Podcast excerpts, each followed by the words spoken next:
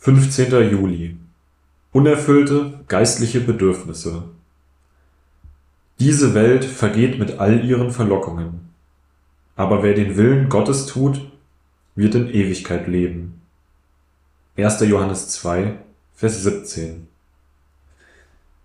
Seit etwa drei Jahrzehnten merken die Menschen im Westen zunehmend, dass es im Leben mehr gibt, als die Wissenschaft aufzeigt und wir durch unsere fünf Sinne erfassen können. Und damit haben sie natürlich recht. Auf den ersten Blick mag dieser Hunger uns, die wir die christliche Weltanschauung vertreten, positiv und ermutigend erscheinen. Tatsache ist jedoch, dass die Leute, die von der materialistischen Welt enttäuscht sind, auch von der christlichen Religion als Institution nichts mehr erwarten.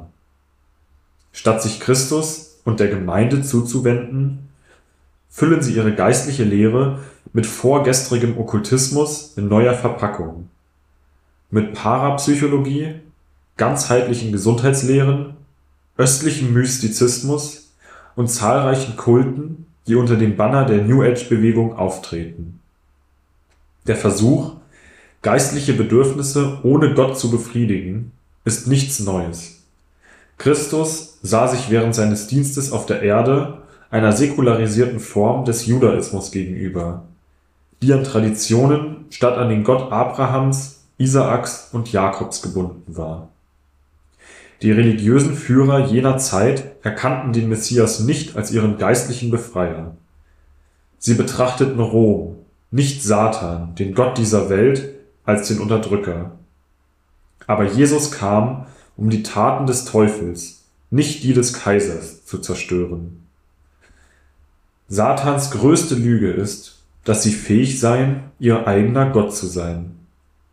Und sein Ziel ist es, sie dazu zu bringen, dieser Lüge Glauben zu schenken und danach zu leben. Satan ist darauf aus, Gottes Platz in ihrem Leben einzunehmen.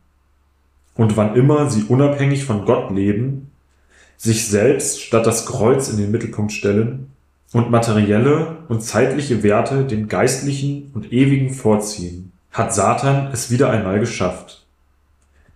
Die weltliche Lösung für diesen Persönlichkeitskonflikt ist, das eigene Ich zu erhöhen und Gott gleichzeitig seinen rechtmäßigen Platz als Herrn zu verweigern.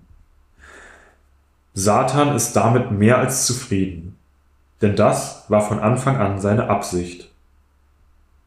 Gebet Allmächtiger Gott, ich will jeden Gedanken, mich als Gott meines eigenen Lebens zu betrachten, bereits im Keim ersticken.